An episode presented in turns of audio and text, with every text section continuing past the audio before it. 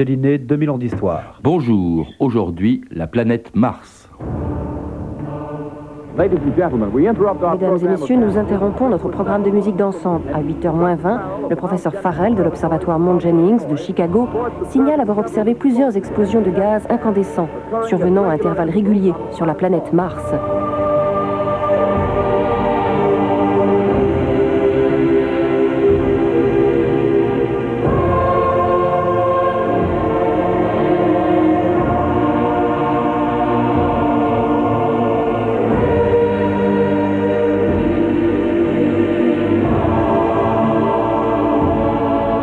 D'histoire.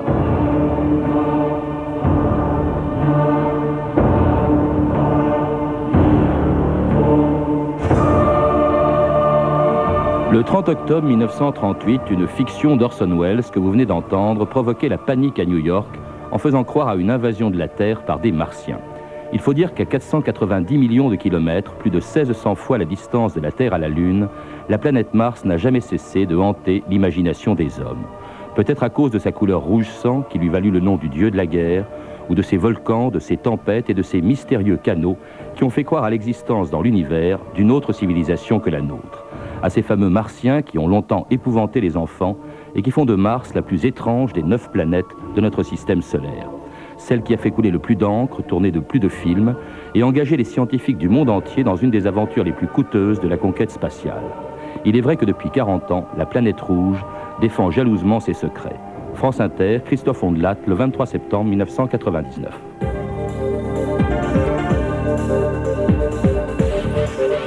Bonjour à tous. On vient de l'apprendre, la NASA a perdu le contact avec la sonde Mars Climate Orbiter. La sonde qui devait s'approcher de Mars pour réaliser des photos n'est pas officiellement perdue. Et Sophie Becherel viendra nous dire si c'est grave. France Inter. Olivier de Goursac, bonjour. Bonjour. Vous êtes un spécialiste de l'exploration de Mars, puisque vous avez travaillé à la NASA, euh, au service chargé des missions vers les planètes. Mais dans votre livre, À la conquête de Mars, qui vient d'être publié chez Larousse, vous en parlez de, vous parlez de Mars avec beaucoup de sérieux, mais aussi avec beaucoup de poésie. Pour vous, Mars, c'est pas seulement un terrain d'expérience pour les scientifiques, à l'évidence. Non, c'est une très belle planète. Il y a des déserts absolument superbes. Euh, rien que pour les déserts, ça vaut vraiment le coup d'y aller. Mmh. C'est vraiment extraordinaire. C'est les parmi, si au moins il y a quelque chose qui soit réussi sur Mars, ce sont les déserts. Mais est-ce qu'on peut pas dire, je sais pas moi, que Jupiter, que Saturne, que Vénus ou même la Lune, c'est beau aussi euh, ce sont des beautés différentes. Bon, Jupiter, on peut pas vraiment s'y poser, il n'y a pas de surface solide. Saturne non plus. Par contre, Mars, on peut vraiment y poser les pieds. Donc, quand vous vous baladez euh, sur Mars, dans un désert martien, c'est comme si vous vous baladiez sur la Terre. Euh, la seule différence, c'est que le ciel a une couleur est un peu, un peu orange, rose. Mais sinon, vous êtes vraiment. C'est une planète très terrestre. La Lune, c'est très très beau, mais le ciel est complètement noir. C'est tout près, hein, c'est moins, c'est moins ouais, c'est maintenant c'est la banlieue. Alors dites-moi, Olivier de Boursac, quand est-ce qu'on a découvert d'abord Mars pour la première fois? Quand est-ce qu'on a pu observer Mars?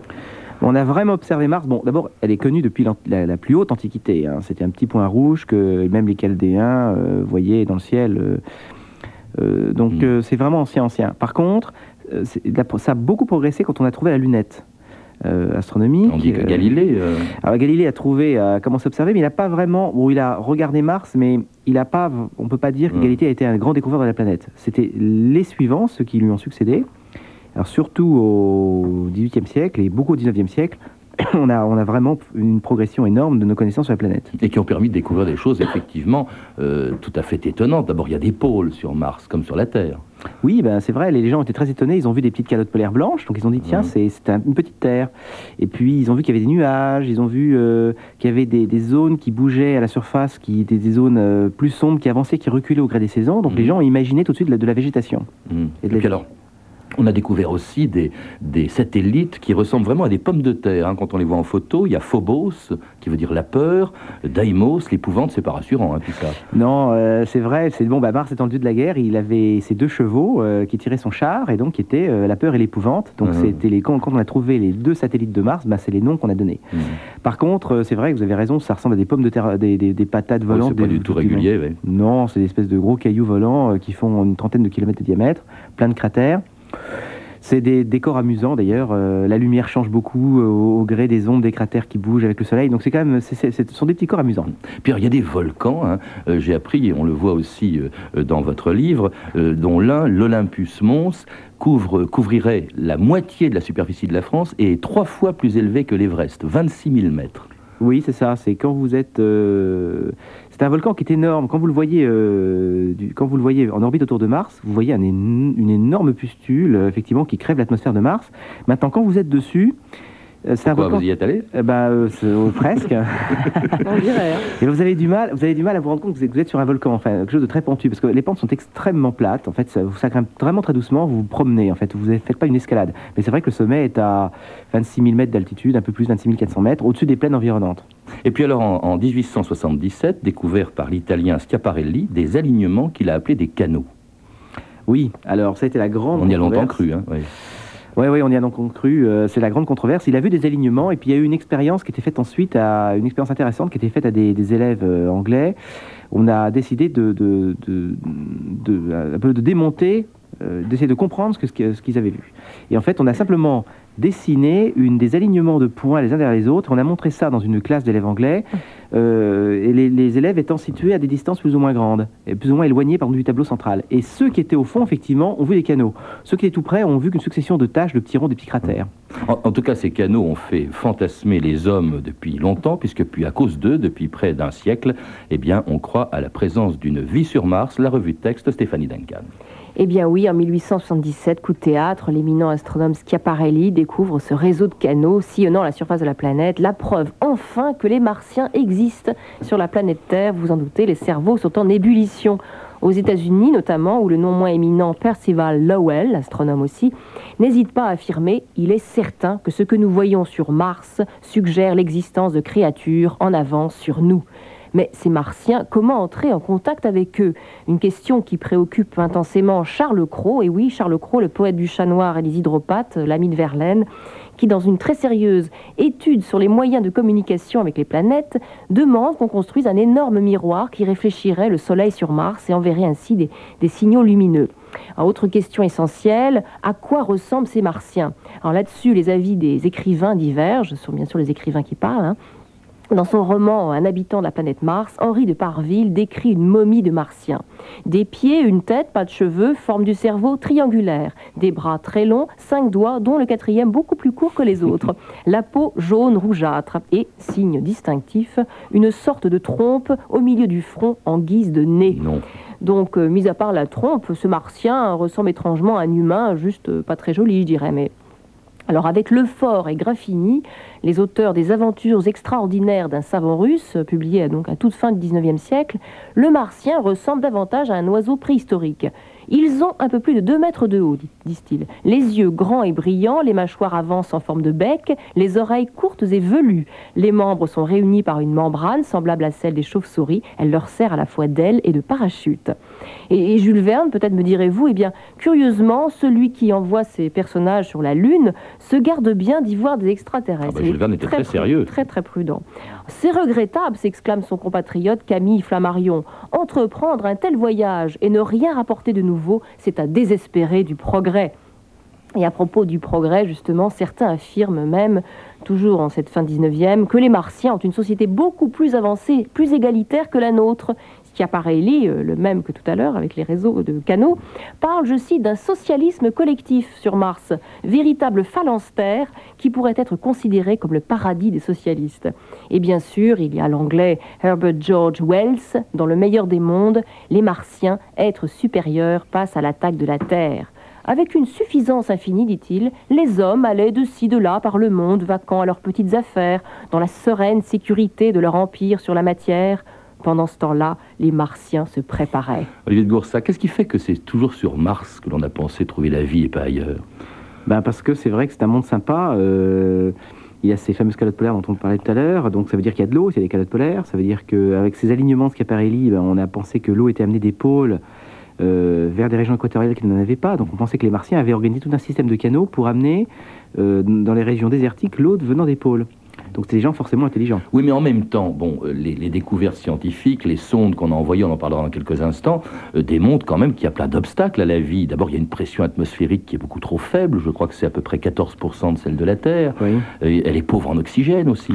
Oui, mais autrefois, euh, Mars ressemblait à la Terre. C'est que, paradoxalement, les sondes nous ont montré Mars tel qu'elle est aujourd'hui, c'est un monde un peu lunaire, si on peut dire. Euh, mais en même temps, euh, mais pas complètement lunaire du tout. C'est-à-dire qu'il y a des grands volcans, il y a des traces de volcanisme, et puis surtout des, des choses incroyables qu'on voit nulle part ailleurs, c'est des énormes traînées, euh, des énormes balafres laissés par l'eau qui a coulé autrefois sur la planète. Oui, mais l'eau, justement, elle coule plus. Par exemple, il fait très froid, de moins 80 à moins 120 degrés. Il y a des tempêtes, enfin bref. Enfin, il, fait, enfin, il fait froid euh, l'hiver, oui, il fait très froid l'hiver, moins 80, moins 120 l'hiver, mais Non, mais en l'été, été, ça va mieux, moins 80. va moins mieux, c'est ce que vous voulez 80 dire. à plus 30.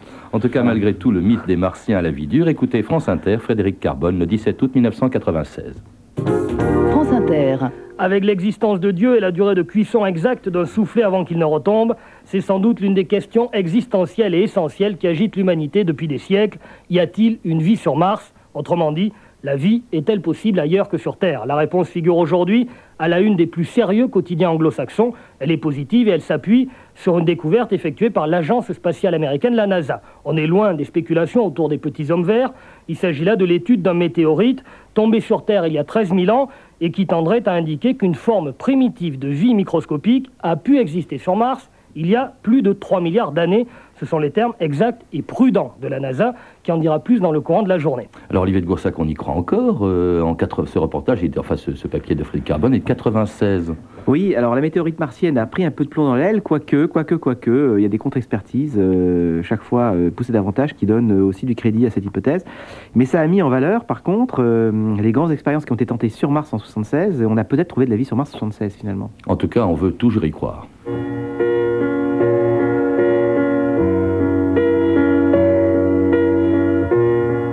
Les yeux tournés vers la fenêtre, je regarde au-dessus du toit.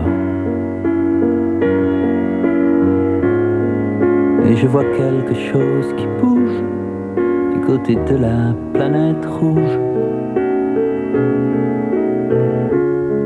Ça fait 20 ans qu'Armstrong, je crois, sur la Lune a posé ses pas. S'il refaisait la même chose, juste un peu plus haut sur la gauche,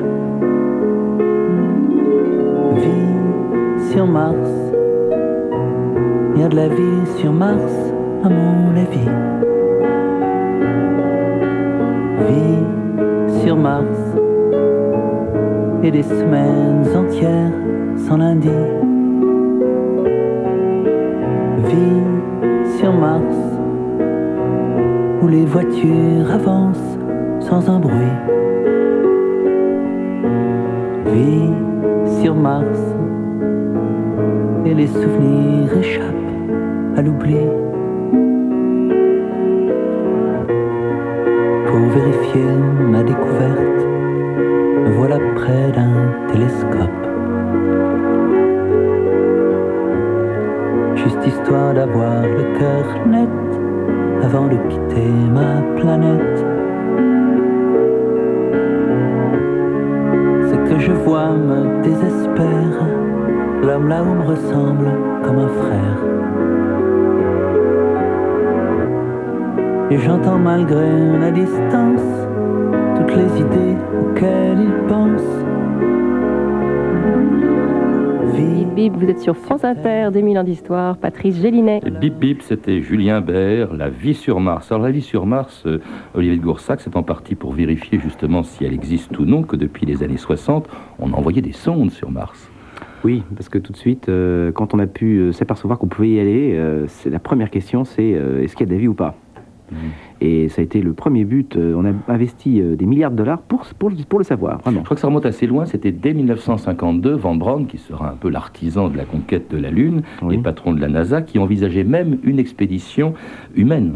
Oui, oui, habité avec des fusées, enfin donc très, très kitsch, années 50, très sympa d'ailleurs, euh, que, que tout le monde regrette d'ailleurs. Oui, il était pas que- kitsch, hein, Van Braun. Il a, il a- Non, il a enfin maintenant, on regarde les vaisseaux, euh, on regarde les vaisseaux, on se dit, mais c'est dommage que ça ne soit pas passé à cette époque-là, parce que c'est des vraies fusées avec des vrais ailerons, euh, ça change de ces bidons euh, qui, qui Mhm. manquent de poésie. Là, là, vraiment, on avait des fusées pointues qui se posaient sur Mars et les astronautes habillés euh, de combinaisons argentées euh, qui descendaient euh, frileusement sur une planète euh, dans laquelle il y avait peut-être des lichens à l'horizon et des mousses et peut-être des plantes bizarres avec des tentacules qui s'enfouissaient dans le sol.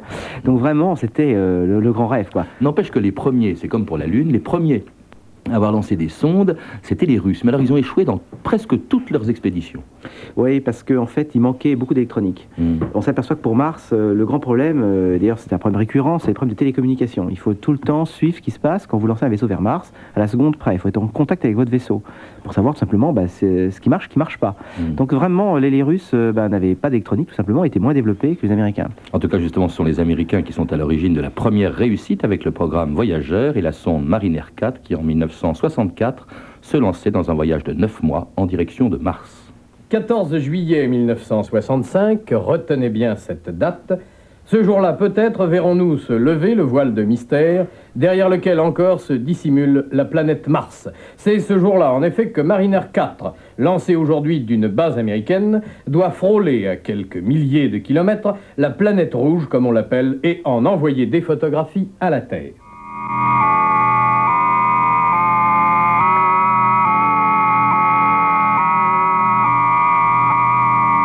On vient d'entendre, ou on entend un son émis par Mariner 4 lorsque... Ah, c'est extraordinaire. Alors Mariner 4 décollant en 64, Oui. mais effectivement, atter- n'atterrissant pas, d'ailleurs c'était simplement, elle était satellisée autour de Il a Mars. simplement survolé et manque de chance, et ça a été vraiment un manque de chance, il, il est passé à côté des choses les plus intéressantes de Mars. Il a vu que la partie où il y a plein de cratères, il a loupé tous les grands volcans, il a loupé le Grand Canyon, il a loupé vraiment enfin, tout ce qui fait que Mars est si sympa aujourd'hui.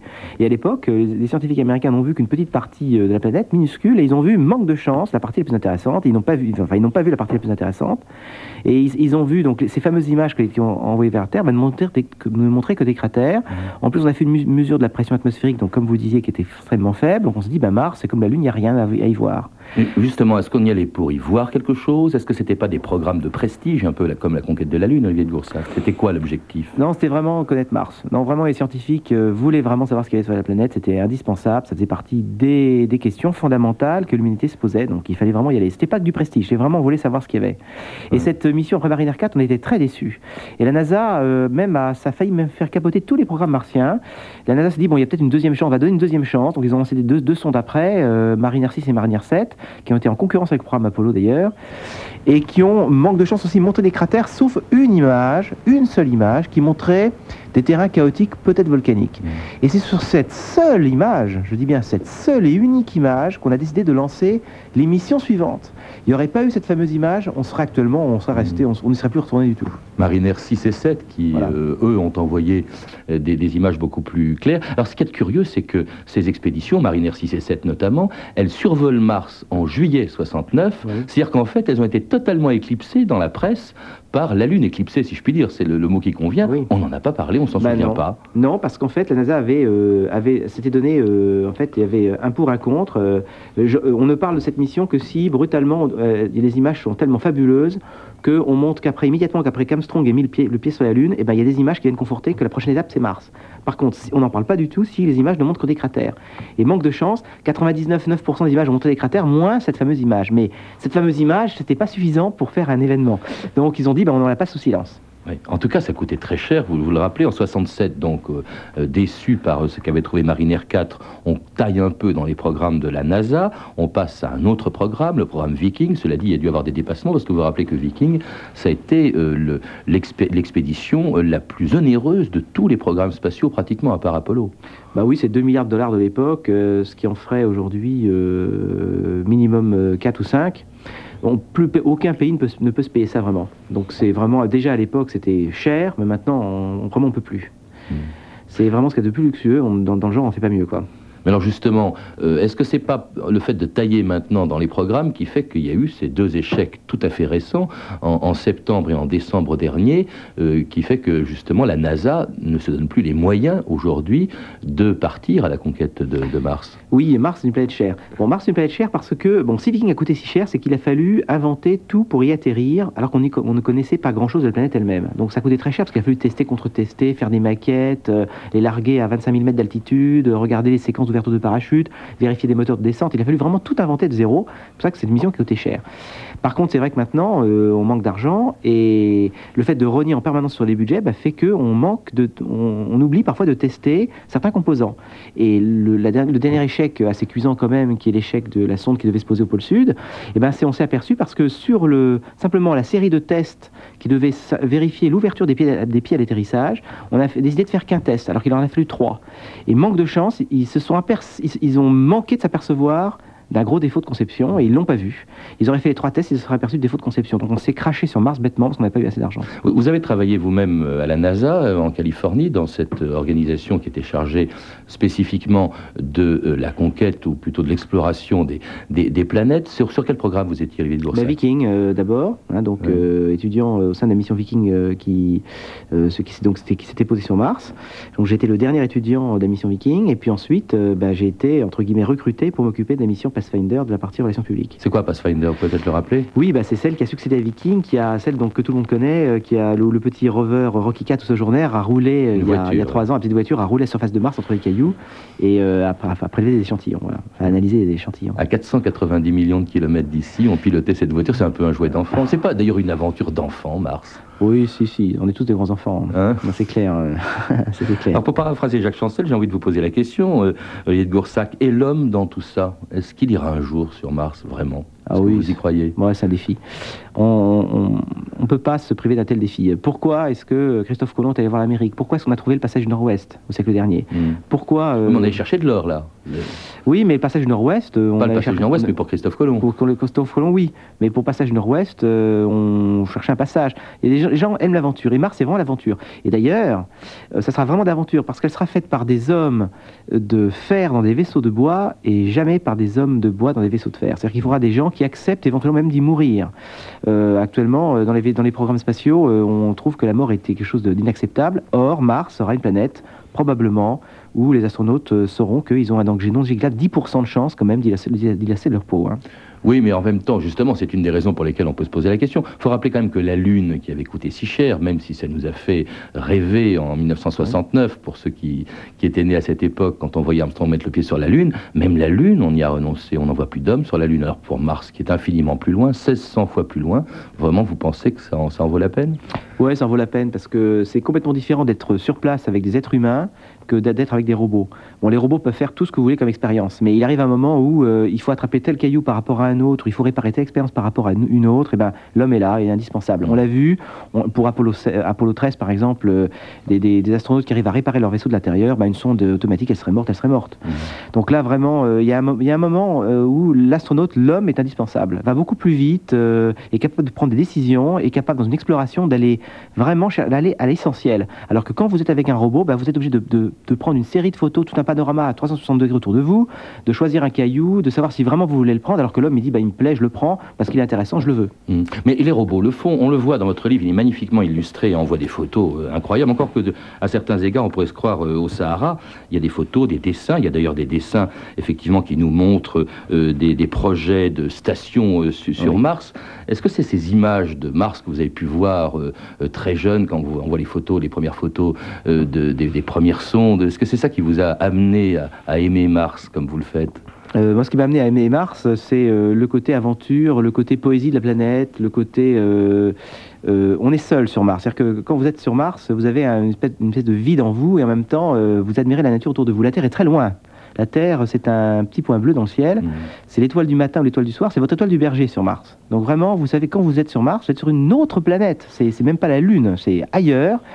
Et la Terre, c'est un petit point dans le ciel, il n'est plus question d'y retourner. Donc vous êtes obligé de vous organiser votre vie. Vous êtes face à l'immensité de l'univers. Vous, avez un- vous avez un ciel ét- étoilé le soir qui est absolument superbe.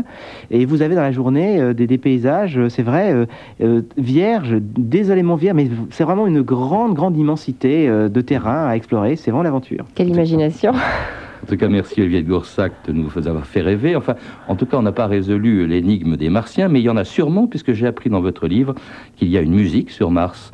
Vous écrivez Laissez-vous séduire par la majesté des immensités martiennes, lancez la septième symphonie, deuxième mouvement, ça y est, vous êtes sur Mars. Alors, Olivier de Goursac, pour nous quitter, je vous propose le plus martien, selon vous, des compositeurs, Beethoven, interprété par Kalibadach.